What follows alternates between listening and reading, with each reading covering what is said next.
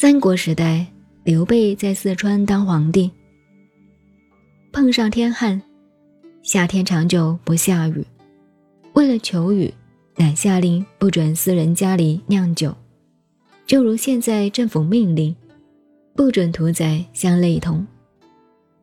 因为酿酒也会浪费米粮和水，就下令不准酿酒。命令下达，执行命令的官吏。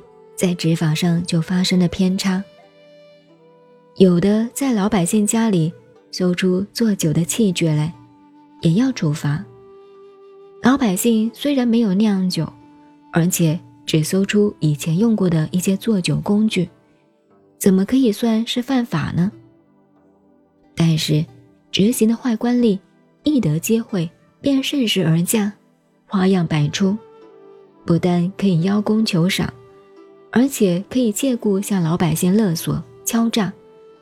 报上却说，某人家中搜到酿酒的工具，必须要加处罚，轻则罚金，重则坐牢。虽然刘备的命令并没有说搜到酿酒的工具要处罚，可是天高皇帝远，老百姓有苦无处诉，弄得民怨处处。可能会酝酿出乱子来。简雍是刘备的七舅，有一天，简雍与刘备一起出游，顺便视察。两人同坐在一辆车子上，正向前走。简雍一眼看到前面有一个男人与一个女人在一起走路，机会来了，他就对刘备说。这两个人准备奸淫，应该把他们两个抓起来，按奸淫罪法办。刘备说：“你怎么知道他们两人欲行奸淫？又没有证据，怎可乱办呢？”